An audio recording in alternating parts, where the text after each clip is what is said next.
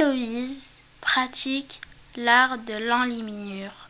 Elle est venue apprendre aux élèves de 6e et au 5H comment enluminer un texte.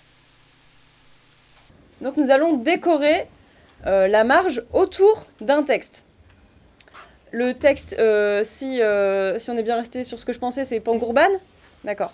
Donc le texte qui est un, un texte ancien qui vient d'Irlande, qui été écrit par un moine et qui raconte...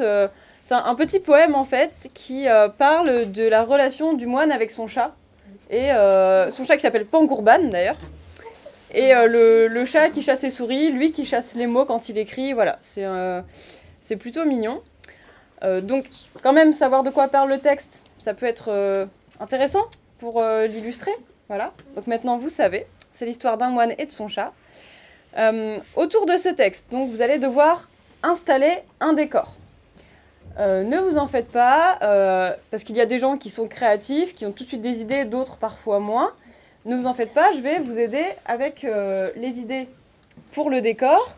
Vous avez déjà là sur vos tables euh, des petites feuilles avec des, exemples de motifs euh, que vous pourriez soit reprendre tel quel ou soit pour vous inspirer. Et c'est pour ça d'ailleurs qu'il y a un chat parmi ces motifs. Alors au niveau du style, là comme on fait euh, quelque chose sur un texte irlandais, on va partir sur l'enluminure qu'on appelle insulaire et le style insulaire. Donc inspiré de l'Irlande, inspiré de l'art celte de manière générale. Donc dans cet euh, art, on va trouver beaucoup de motifs d'entrelacs. Les entrelacs, ce sont les motifs de lignes qui viennent se croiser. On va avoir aussi des motifs de spirales. Et après, on a euh, toutes sortes de créatures euh, un petit peu étranges. je vous en ai fait un exemple ici. On peut retrouver facilement aussi des dragons, des créatures fantastiques comme ça. Voilà. Alors, je vais vous faire un petit exemple au tableau pour voir comment ça va se présenter. Héloïse, elle a bien expliqué les choses, elle m'a appris à dessiner. Alors, euh, les enluminures, euh, c'est très très bien. Des fois, c'est difficile. Il y a des gens qui sont là pour euh, nous aider à dessiner et tout ça. Après, quand on est dans le système, ben, c'est facile. moi, je vais faire une pergola. Ça s'appelle comme ça, non? Oui, avec un petit chat et peut-être des petites étoiles. Alors moi, je voulais faire le dragon avec les étoiles parce que j'adore. Et franchement, c'est top. Les dessus-dessous, dans un premier temps, j'en prends pas compte. Je, les ferai après. Donc là, je suis bien tout montré extérieur jusqu'au bout. Et maintenant que mon dessin est fait, il n'y a plus qu'à vraiment suivre le chemin et faire mes rails de train, en fait. Mmh. Voilà.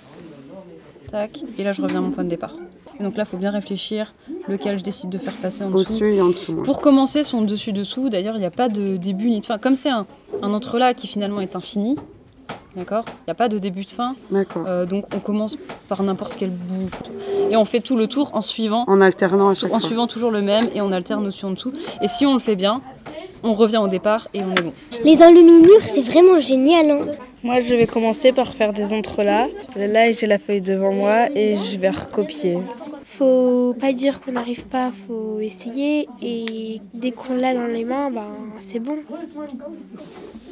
Alors moi je voulais faire le dragon avec les étoiles parce que j'adore.